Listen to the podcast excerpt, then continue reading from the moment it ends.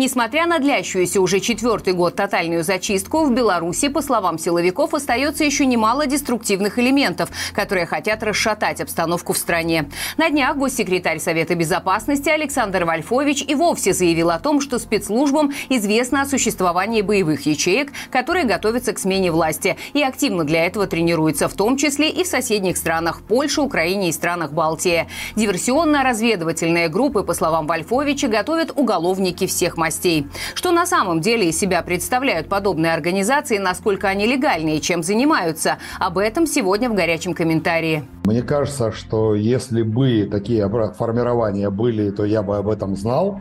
На сегодняшний день, если речь идет об хоругвах э, посполитого рушения, то это э, просто спортивно-исторические клубы, э, в которых люди объединяются по интересам, чтобы заниматься историей, чтобы проводить время в выходные дни, которые совершенно, даже если бы хотели, не могли бы нарушить законодательство стран пребывания и, конечно, занимаются только легально в границах права.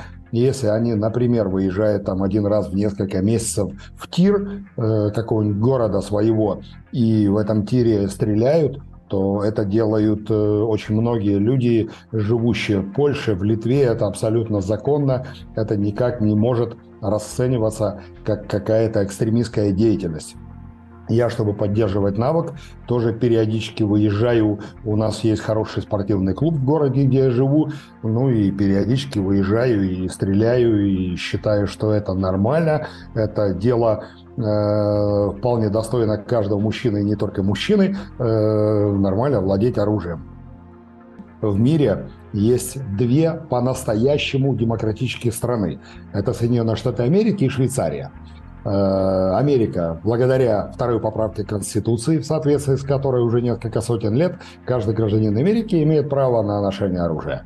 И э, когда ты разговариваешь с каким-то человеком и понимаешь, что у него может быть пистолет, то ты разговариваешь с ним уважительно и в рамках права. Когда у тебя пистолет есть, и ты заведомо знаешь, что у твоего собеседника пистолета не может быть, да, ты можешь себе позволить разговаривать с ним по-другому, как это и делали сотрудники милиции и некоторые другие силовых структур Белоруссии в 2020 году, а также до 2020 года и после 2020 года, когда нелегитимное руководство страны обладая монополией на применение насилия, может позволить себе все, что угодно.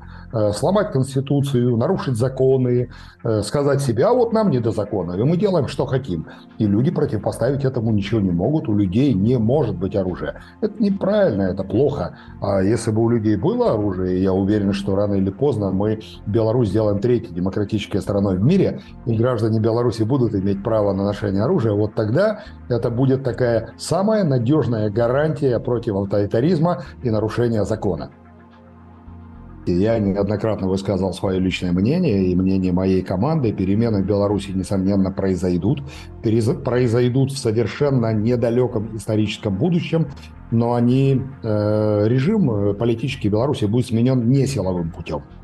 Э, и если и произойдет какое-либо кровопролитие, то оно будет эпизодическим, случайным, э, массового не будет точно, войн, революции не будет. Э, еще одна Сирия в центре Европы никому не нужна. В первую очередь она не нужна белорусам. Я за то, чтобы белорусы умели владеть оружием. Я за то, чтобы белорусы имели это оружие. Я это уже высказался. Но я уверен, что мы добьемся перемен и нам поможет в этом прежде всего экономика. То, что политический режим, ныне существующий, себя изжил, это абсолютно понятно. Сейчас мы наблюдаем, например, э, технический дефолт. Беларусь не может исполнить свои обязательства э, на сумму более 3 миллиардов долларов перед держателями облигаций. И это уже э, неисправимо. Это процесс, который прошел точку невозврата. Э, ситуация в экономике Беларуси будет становиться хуже и хуже, и Беларусь и далее не сможет выполнять свои обязательства, и суммы эти будут только нарастать. Поэтому э, могут хорошую мину делать люди, которые узурпировали власть Беларуси сколько угодно. На самом деле э, их путь на излете – поэтому я приветствую то, что белорусы тренируются и учатся стрелять, пусть себе учатся, это все пригодится, это полезные навыки, но перемены в Беларуси произойдут мирным путем. Мы прекрасно понимаем, что значительно больше половины населения Беларуси, по моей оценке, это там от 80 до 90 процентов, очень сильно недовольны э, ситуацией в Беларуси и хотят перемен. Э, даже те, кто в 2020 году не поддерживал э, массовое выступление людей, сейчас понимает, что страна идет в никуда. Другой вопрос, кто-то видит альтернативу, кто-то видит варианты, как что изменить, а кто-то не видит. И на сегодняшний день, к сожалению, большинство не видит. Но э, мы прекрасно отдаем себе отчет, что на сегодняшний день массовыми репрессиями любая активность людей задавлена.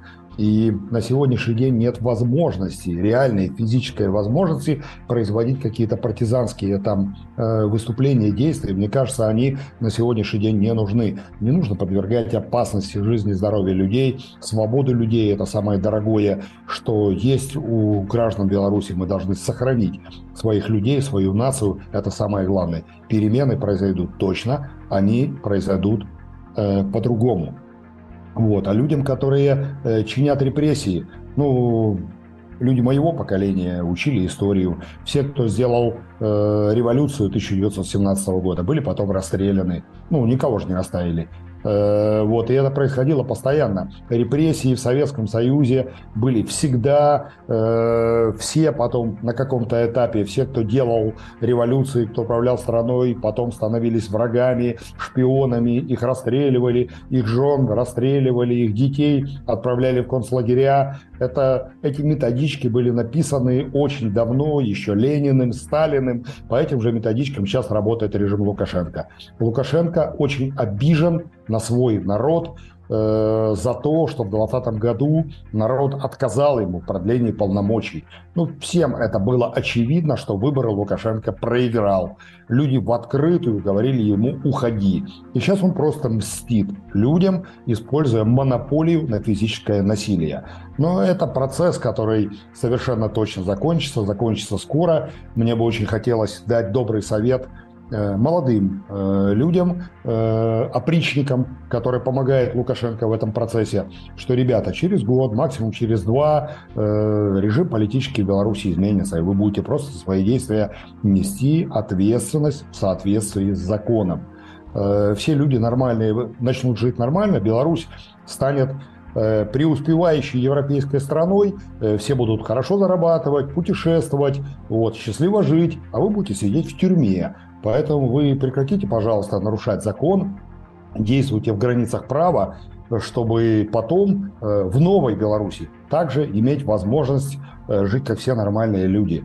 Э, ну и людям, которые в генеральских погонах говорят глупости по поводу там окружения врагов, каких-то там угроз со стороны Европы, ну, я многих из вас знаю, мы были друзьями, я там был командиром кого-то из вас, я знаю вас как очень умных, образованных, интеллигентных людей. Я понимаю, что существующая система в Беларуси на сегодняшний день не позволяет вашим подчиненным сказать, что вы смешны. Но это ясно всем. Ну, вы говорите глупости, вы разуйте глаза, вы посмотрите вокруг. Ну, кроме вас самих, ничего стране не угрожает. Все, все окружение Беларуси, кроме восточного соседа, хотят дружить, делать совместный бизнес, хотят иметь адекватного, цивилизованного, демократичного соседа, миролюбивого, и никому больше ничего не нужно. Э, Европа живет совсем по-другому. В Европе сейчас находится более полумиллиона белорусских граждан, выехавших после 2020 года. У каждого из них есть друзья, родственники в Беларуси, и все рассказывают, что это совершенно миролюбивые страны, демократичные страны, которые никогда ни на кого нападать не будут. Э, поэтому, люди, давайте становиться потихоньку адекватными, давайте переставать придумывать врагов, давайте переставать сеять вражду, давайте искать пути, э, находить общий язык и думать, как нам спасти страну без кровопролития. Следим за главными событиями в стране не только в видеоформате, но также и в текстовом в нашем телеграм-канале, на сайте и Яндекс.Дзене. Читать нас без VPN проще всего при помощи приложения Маланка Медиа. Все ссылки в описании.